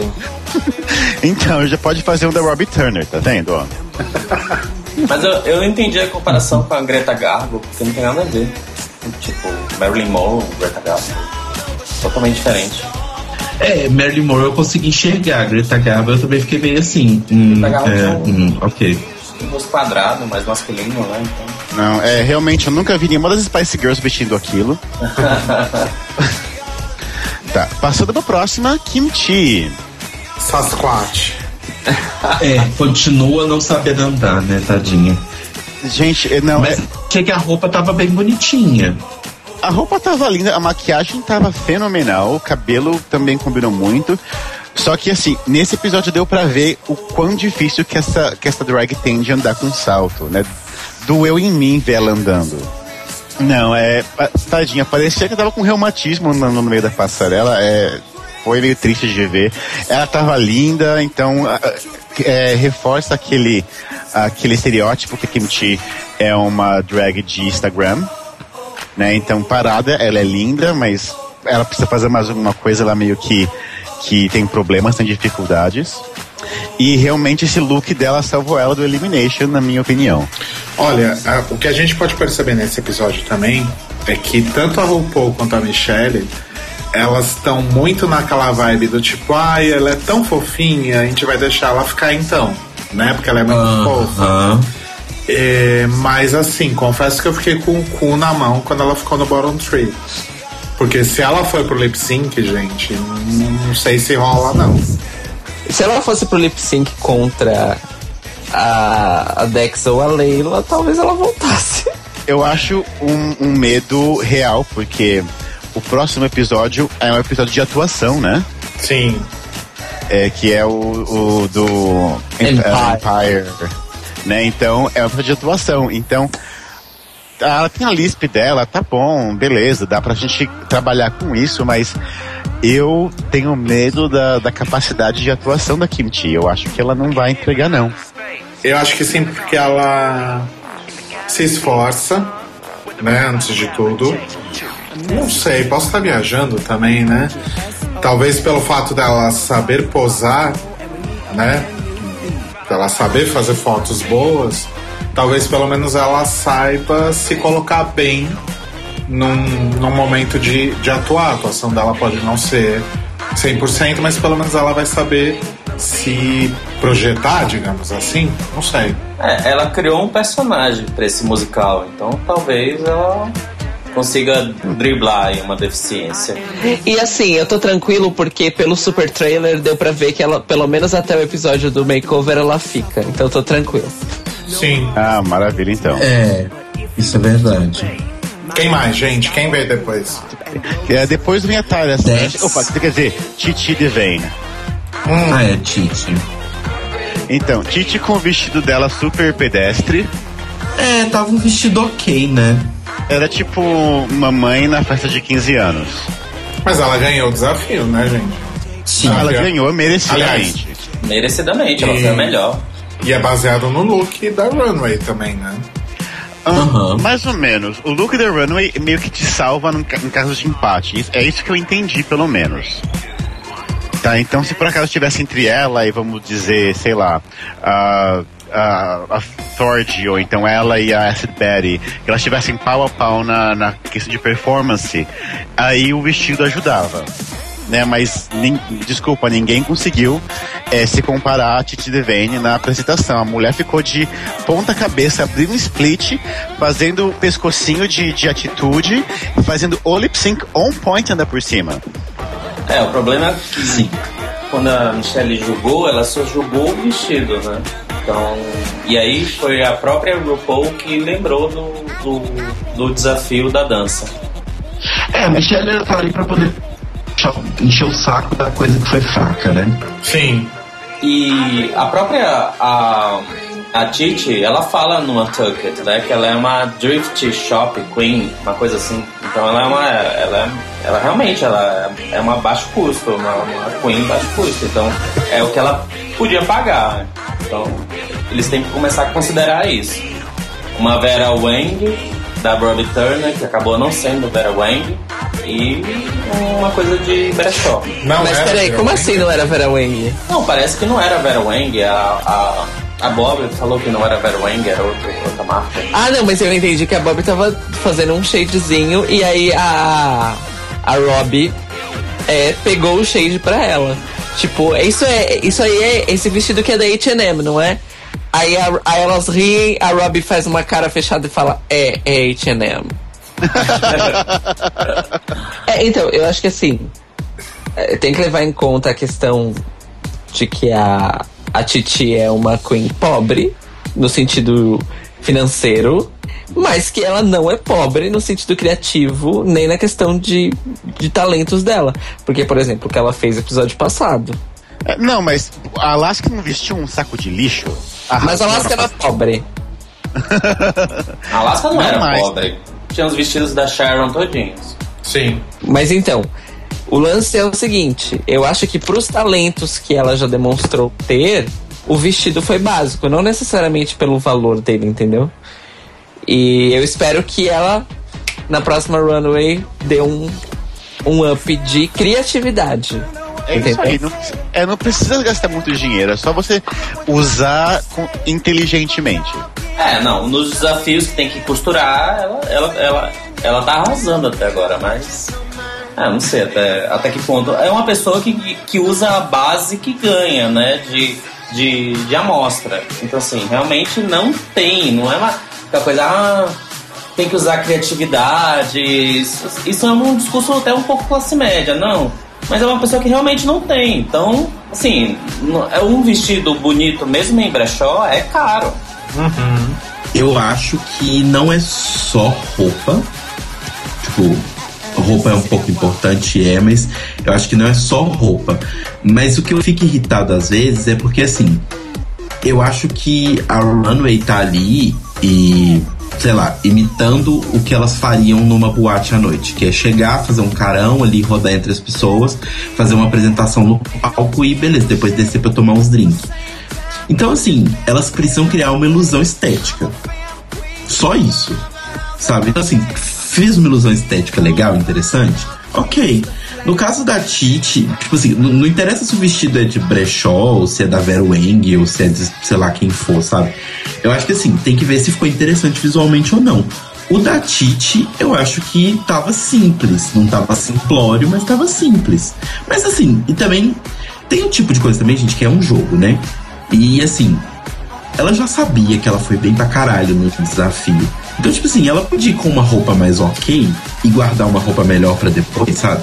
Não, eu, eu concordo, mas assim, existe runways e runways. Essa era uma runway extravaganza. Então era uma. E, e que você levava o vestido que você tinha. Então realmente era uma runway glamour dinheiro. Então não era uma runway que você podia é, trazer uma- um objeto visualmente, que podia ser diferente. É, outras já fizeram, que trouxeram coisas diferentes. Não, é, é uma runway que você tinha que ser glamour. Então Aliás, o, o Telo tocou num ponto interessante que, que foi o que a Michelle falou pra Acid Betty, né? Você tá trazendo coisas incríveis e eu tô te nivelando por cima. A hora que você trouxer uma coisa. A hora que você trouxer uma coisa mais basic, você tá fodida na minha mão. Sim. Inclusive, a gente pode falar sobre ela. Sim. Como eu achei maravilhoso aquele vestido. Assim, o, o, o fone Bluetooth eu tive um pouco de dificuldade de entender, assim. Eu, eu entendo que ele é estético e tal, mas, mas na orelha em si ele me incomodava um pouco. Mas eu achei o vestido sensacional. A pintura corporal que ela fez combinando com o vestido. Ela tem uma coisa de pintura corporal, né? A gente já percebeu isso. Ela chegou no na runway, na, na entrada dela com um pouco de pintura e tal. Ela fez no, no episódio do, do dinheiro, né? Que ela fica com o Moneyball. Ela fez umas pinturas douradas no corpo. A gente tá usando uma legging dourada. E nesse ela fez de novo. Então é uma coisa que ela faz sempre, né? Usar o corpo pra complementar a roupa. É o que é interessantíssimo.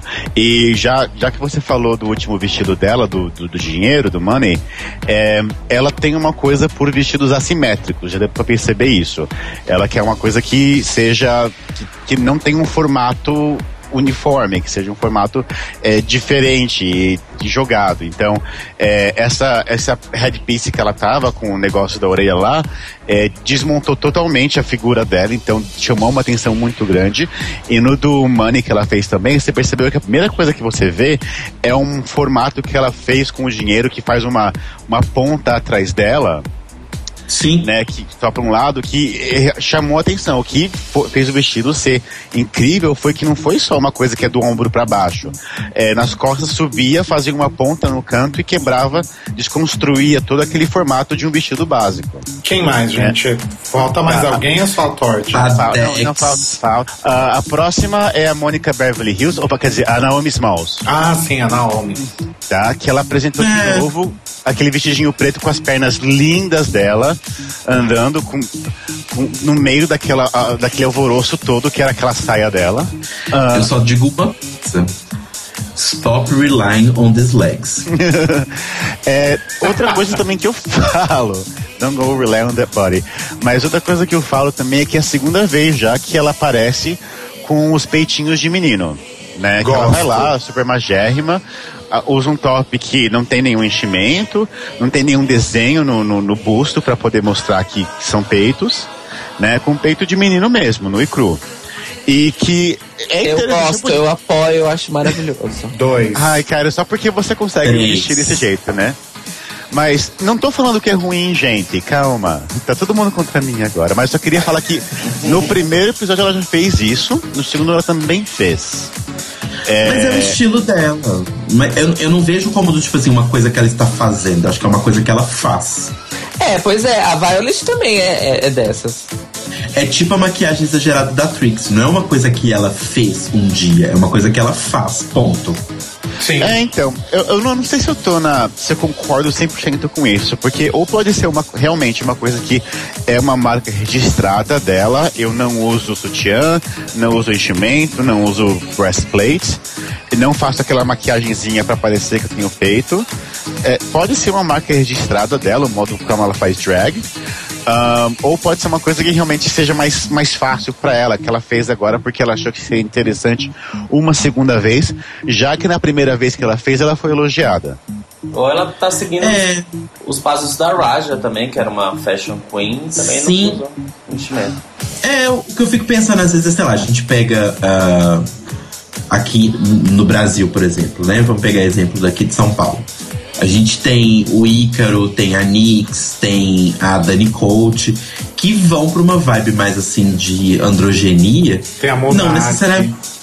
Tem a Monark, que não necessariamente vão pra um, pra um lado de, de representar uma mulher, né? Como aquele drag clássico. Então, assim, eu acho que é interessante. Eu não acho que seja um- uma coisa de assinatura, porque eu acho que ela não tem tempo e polimento suficiente pra já ter uma assinatura. Mas. Mas eu acho que é só, tipo, como ela faz, como ela entende o corpo dela, sabe? Ela é essa coisa de ser longilínea, ela não precisa ter curvas, ela é longilínea, então não precisa ter peito, não precisa ter bunda, não precisa ter nada, só tem que ter 3 metros de, de altura. É, eu, eu acho que é isso aí. E por último é a Dex. A Dex, que é aquele vestido cagado. Nossa, que bosta. Nossa, e o pior é que aquele vestido poderia ter sido bonito. É isso que me dói. Aham. Assim, de longe eu não tava achando tão horrível. Eu achei, nossa, que, que escolha estranha, né? Mas não tava tão horrível. Quando a câmera mostra a barra, tava muito mal feita. Tinha uns pedaços de. de ai, eu não sei explicar, mas sabe quando você arrebenta uma linha? E aí o trançadinho da linha solta e ela fica tipo um chumacinho? Estavam vários chumacinhos embaixo, amarelos, tava muito feio.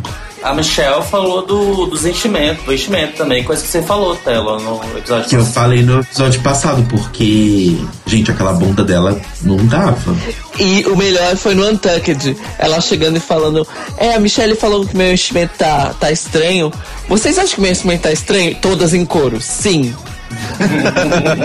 E aí a Bob, aí a Bob fala: se eu, se eu fosse pra escolher uma palavra pra definir o enchimento da sua bunda, eu escolheria suspeito. Gente, Nebraska, Nebraska Thunderfuck Realness ali, viu? Ai, Só que- sensacional. Mas só que, só que o da, da Dex é tipo Princesa Caroço, né? Não era quadrado. Tá aí, gente, ela é cosplayer. Entendi o conceito agora. Agora eu entendi Ela o tava conceito. fazendo cosplay, né? Sempre cosplay, Tava né? de De Princess, Princesa Loves. Cara, exato, exato. E assim, só uma coisa, comentários em tempo real. O Fúvio me mandou um WhatsApp dizendo o seguinte: vocês notaram que a, a Dex usa fita no braço? Fita? É. Igual a Miss Fame usava na testa, não? É, Ele falou que é uma coisa parecida, que ele não entendeu se é pra puxar o braço, pu- puxar a pele do braço pro braço ficar liso, ou se é pra esconder a tatuagem. Pode ser pra esconder tatuagem. Pode. Mas esse lance do braço é real porque eu tava vendo um top 10 do Watchmojo, que era top 10 piores produtos vendidos pela TV. E um desses produtos era uma era tipo um arm lift, era uma fita que você colocava e ela sumia com tipo a pele do seu braço assim. Quero. Nossa, não, coisa mais horrorosa ever. E por fim, temos aquela que eu acho que deveria ter ganho o desafio, que é Thorgy Thor. Eu acho que ela arrasou no, no, no Beach Perfect. E aquela roupa tava maravilhosa, né? Muito, muito maravilhosa, muito, muito, muito mesmo. E ela fez aquela roupa também, né? Sim, ela fala que ela. Não, não, acho que não no programa, né? Mas acho que ela fez sim. É, ela fala que ela fez. Não, ela fala que ela fez. E é uma que tá me ganhando também cada vez mais. Sim, amamos Cairo Braga americana. Sim. What? Cairo Braga daqui a 10 anos. Tim, Sim. Não, gente, ela é a Cosima. Tim Cosima.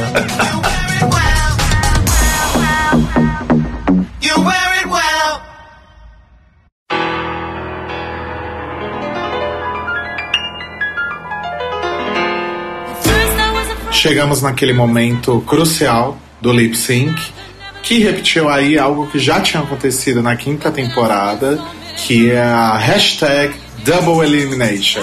Tem gente que Isso. curte uma, uma Double Penetration, RuPaul curte uma Double Elimination. Nossa senhora. tá, eu vou parar. É, posso ser curta e grossa? Seja. Eu não sei se a RuPaul fez sacanagem ou não. E também fiquei surpresa de perceber que demorou oito temporadas pra essa música ser uma música de lip sync. Mas assim, Dex e Leila, vocês entram num palco pra fazer o lip sync daquele que é de fato até hoje o maior hino gay que existe e vocês fazem essa merda. Eu juro pra vocês que eu tava achando só mediano e eu tava achando que a Layla tava melhor do que a Dex até o momento que a Layla teve a estúpida ideia de tirar o vestido. Tirar a roupa. Sabe qual foi o grande problema disso? Ela tirou a roupa, e eu não sei se vocês perceberam, mas o microfone dela caiu. Ela termina o lip sync segurando o microfone. Como é que você vai se apresentar segurando o. Como é que é o nome daquilo, Cairo? Você que é audiovisual? É o receptor do lapela. O receptor na mão, sabe? Tipo. E outra coisa, gatas, a Will Survive não é música pra se desmontar, a não ser que você estabeleça no começo da sua performance uma narrativa que leve pra tal. E não, tipo, estou desesperada pra me salvar no lip sync e vou tirar a roupa. Não, isso foi, foi das duas. Eu tava vendo o lip sync.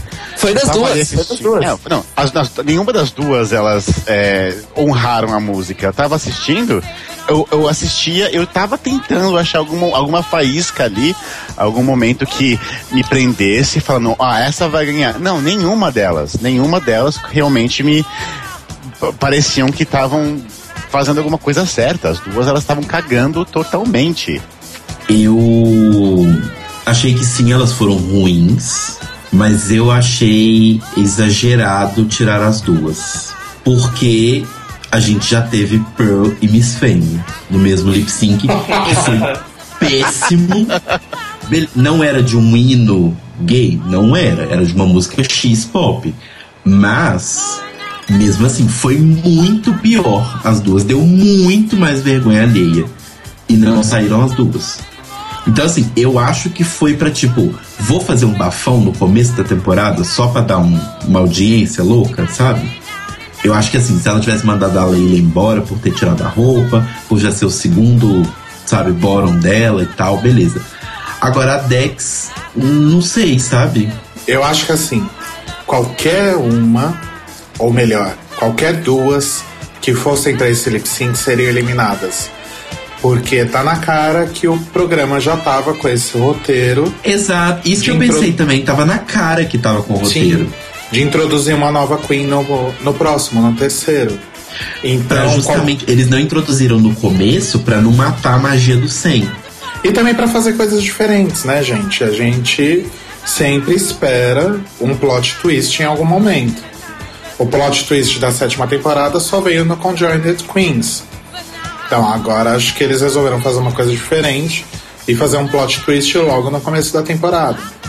Eu concordo muito com você, Rodrigo. É porque é, a RuPaul, ela não. Do programa dela, ela não faz nada que não seja premeditado. Ela planeja tudo. E esse fato dela pe- pegar no final o telefone, fazer uma ligação e fazer esse mistério todo, não foi, obviamente, pensado ali na hora. Né? Ela já tinha planejado. Ah, se ela já ia eliminar as duas ou não, não sei se isso também já estava maquinado, não sei se. Não, não entendo qual foi a motivação dela, mas eu realmente acho que as duas, nenhuma das duas ali é, honraram. É, eu acho que. Eu acho que justificável mandar as duas embora, porque eu não ia conseguir. Eu, no lugar da RuPaul, eu não ia conseguir chegar lá e falar assim: ah, você vai embora, Leila, mas só porque a Dex foi um pingo melhor que você, porque a, Dex também foi péssima. Eu não ia saber como falar isso, como comunicar isso, mas eu acho, eu acho importante que isso tivesse sido comunicado. E o modo como ela fez foi mandando as duas pra casa, o que eu achei justificável. Eu continuo achando que as duas mereceram, por mais que tenha sido premeditado. Eu falei, escrito por Shonda Rhimes, mas eu achei que elas mereceram, sim. Eu fiquei profundamente decepcionado, mesmo com Lailinha, que tá no meu coração, inclusive Laila me liga, mas Desde quando? sabe? Eu fico triste porque a gente não viu nada da Dex. Gente, vocês querem ver a Dex? Vai na Comic Con, sei lá. É, é O caro Instagram fazer essa dela. Não, eu queria ver ela na competição, porque eu sou. o Caro me conhece, eu sou nerd de tudo. E quando eu vejo ela fazendo os cosplays dela, quando eu vejo. Eu, eu piro. Eu piro demais. Então eu queria ver ela trazendo isso pro programa. Né? Eu vejo ela no Instagram, vejo, vejo ela nos. Vejo, mas eu queria ver isso no programa. A gente, não sei, por ser mãe da Violet, acho que eu esperava tão mais. Eu esperava mais também, mas mas sei lá, não sei se não deu tempo, sabe? Se ela não teve tempo até hoje na vida pra aprender a fazer um pairing decente, não, não era agora no programa que É. algumas coisas iam se resolver, né? Sim. Bom, mas vamos à pergunta, né? Estamos aqui apenas por um motivo. O que que a RuPaul vai fazer? Quem que ela chamou? Eu vou começar, na verdade, falando as duas teorias que rolam no, na internet, no ambiente online, na rede.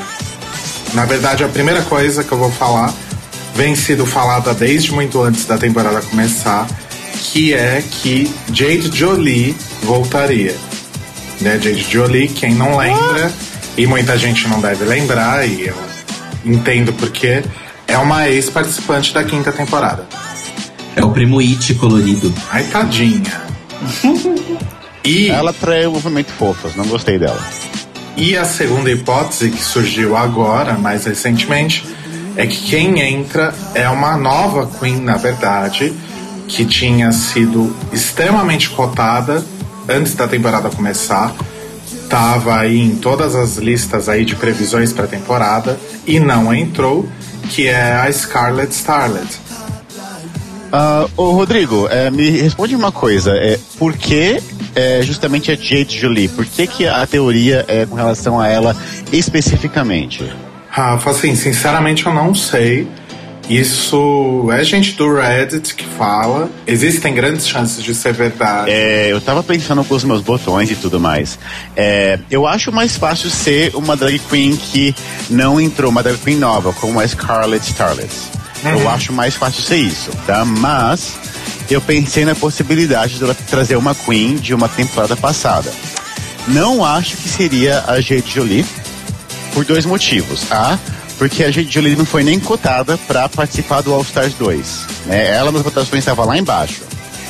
Né? E segundo, a RuPaul não quer mais merda aparecendo duas vezes. Ela só traz se for bom.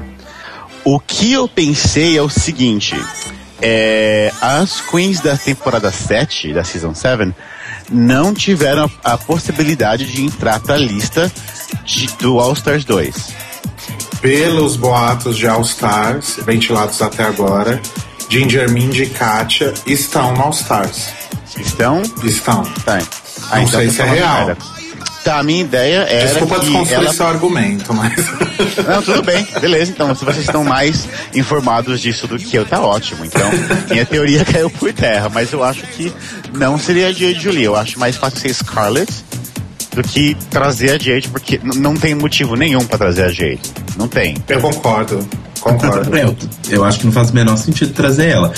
Uma que eu até, de certa forma, não sei, mas eu até concordo um pouco com a Newton, é que talvez ela poderia trazer a Elimination. Porque assim, ela acabou de sair.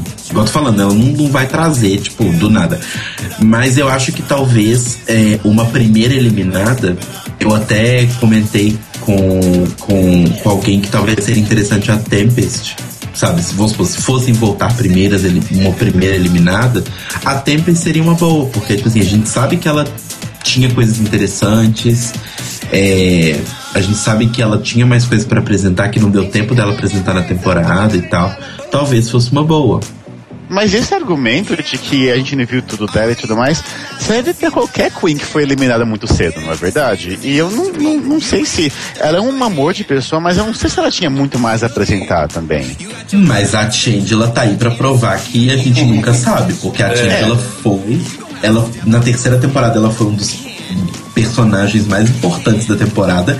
Basicamente, a storyline dela e com as pessoas que odiavam ela carregou a temporada inteira nas costas. Então é incrível. Então, não sei. Olha, é, é- isso que o Telo falou da Neisha faz muito sentido porque a gente sabe que a RuPaul é, é muito esperta e ela é psychic também, né? Ela, ela vê o futuro. Então, na temporada passada, ela sabia que a eliminação da Trixie ia causar e ela trouxe a Trixie de volta. Ela apostou nisso. Não só o Anilton, muita gente meio que ficou assim com a saída da Neisha. Então. Pode ser. Porque eu acho que as saídas todas até agora foram muito emocionais, né? O Untucked foi muito, assim, triste, sabe? Com a, a, a Leila chorando. A Dex, você via que, mais do que com raiva, porque ela tava, assim, com raiva, mas mais do que com raiva, ela tava extremamente decepcionada, sabe?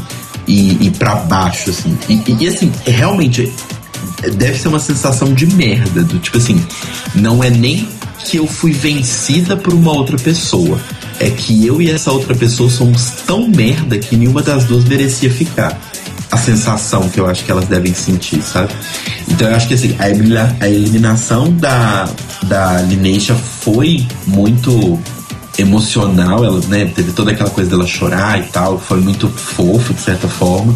E eu acho que essas duas eliminações também foram muito, sabe? Tipo, muito fortes. Olha, eu não gosto dessa ideia da Elimination voltar. Eu acho muita, muita sacanagem eliminar alguém no primeiro episódio e trazer de volta no terceiro, mesmo porque isso meio que já aconteceu outras vezes e não deu certo nenhuma delas. Quarta teoria Ah. é que não vai voltar bosta nenhuma de drag queen, que ela só fez aquela e ela só ligação pediu pra uma fazer. pizza. ela só pediu uma pizza. Eu acho. que ela foi lá e que foi um momento muito tenso porque a Ru ela vai pela primeira vez em 35 anos quebrar a dieta de carboidrato dela. Ela vai comer sólidos pela primeira vez. hein? Mas, gente, Então, assim, é, é fácil de matar esse mistério. Quantos episódios a temporada vai ter? Não lembro. Mas eu acho, mas eu acho que são 14. Porque é só fazer a conta, né? Eu tô morrendo de preguiça de fazer isso agora, se alguém tiver afim. Ouvintes, façam a conta. É isso que eu ia falar, por favor. Porém, Essa pra gente. mas esse negócio de fazer a conta é perigoso também, porque a gente não sabe se em algum episódio mais pra frente vai ter um double Chantei You Stay, né? Uhum. Que foi o ser. que aconteceu na temporada que ela deu o double sachê, né? Na temporada que ela tirou a, a Honey e a e a Vivi, né? Que foi o primeiro duplo. Ficou depois mais pra frente ficou Roxy e a Alissa, Sim. né? Então, na mesma temporada você teve as duas situações. Vamos ver. Então, gente, eu tô aqui no, no- na wiki do RuPaul's Drag Race e tá falando aqui número de episódios to be announced. Ai, que bosta. Vai entrar nesse momento. Puta que o pariu, né? Mas pera, eu posso falar uma coisa? Nos episódios que a, que a Fabo Trash tá postando no, no, em Torrents, ela, ela compra do iTunes, certo? E, ou seja, vem todo com metadata do iTunes. E segundo o iTunes, o Beat Perfect foi o episódio 2 de 7. Oi. É, eu também achei bizarro. Então vai ter mais três Double Eliminations até o fim da temporada. Então, assim, não sei, não sei se isso é. É, é Vai um- ter um episódio que a roupa vai chamar o nome de quatro delas e virar pras outras e falar assim: é vocês outras, vai pra casa, sabe? Já Não. deu. já Tem deu. uma-. Eu tenho uma ideia melhor. É, não elimina nenhuma e no final você dá pra cada uma delas uma pistola e fala vamos brincar de, de, de paintball, só que com bala de verdade. Pronto. Ai, vai ser, o- vai ser o Hunger Games das drags. Hunger Games. Chad Michaels vai ter orgasmos, né? This is the Hunger Games, bitch. May the odds ever be ótimo, coloca ela de Hunger Games, tá maravilhoso.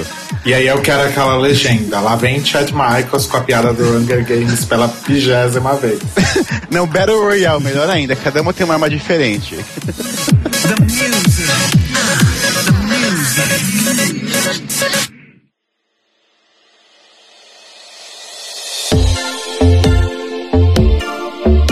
E é isso, gente. Foi, eh, foram aí nossos comentários super relevantes e importantes para a vida de todos sobre Beach Perfect. E segundo o Caio Braga, foi um dos.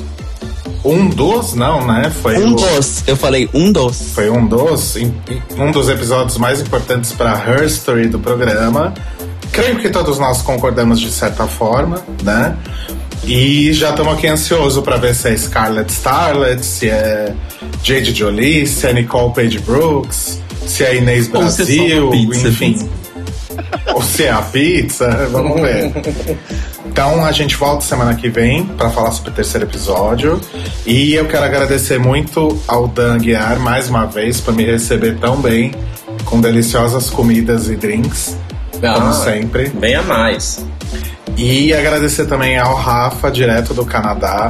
Como que era aquela obrigado piada você, da. Luísa do Canadá? Ah, deixa pra lá, né? Mas assim, Rafa, obrigado pela sua participação Imagina. maravilhosa. Obrigado vocês, gente. Adorei seus comentários sobre o Runway, foi muito bom.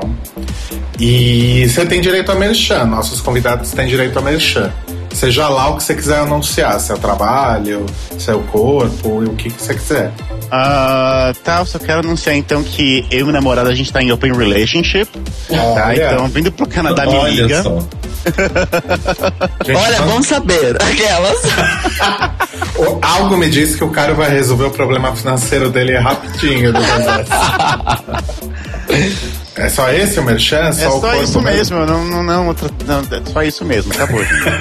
Então, que apps Nada vocês estão? Porque a- a- se as pessoas, nossos ouvintes estiverem em Vancouver, eles podem te achar pelos apps. Ou não? Ah, não, better não. Ok, eu tô no Growler, que é o que eu uso mais, e um pouco no Scruff. Ok, então fica a dica pra quem estiver em Vancouver. As pessoas usam Growler no primeiro mundo? Eu achei que fosse coisa de, de país subdesenvolvido. Não, todas usam. Olha, gosto. Ah, é isso ótimo, porque é o único que eu consigo usar. Dan, mais um merchan, quer aproveitar? Ah, eu quero é, falar que eu também faço cosplay do André Pomba. Então, se quiserem me contratar, Daniel Aguiar. Meu, meu, meu cosplay é super mi- minimalista. Se chegar lá e pergunta, você é o André Pomba? Eu falo, sim, eu sou. Ele dá, ele dá VIP pra Tô louca. VIP pra louca. Mando falar com o Sergio. Eu não sou DJ, mas eu tenho um iPod, então. Aí quando a gente liga lá. Então é isso. Então tá, Cairo. Visitem cairobraga.com e vejam meu portfólio. É isso. Então tá bom, gente. A gente se vê então, ou melhor, se ouve. Enfim, a gente se encontra semana que vem no terceiro episódio. Grandes beijos! Beijos. Beijos. Ah, minha pizza não chegou até agora.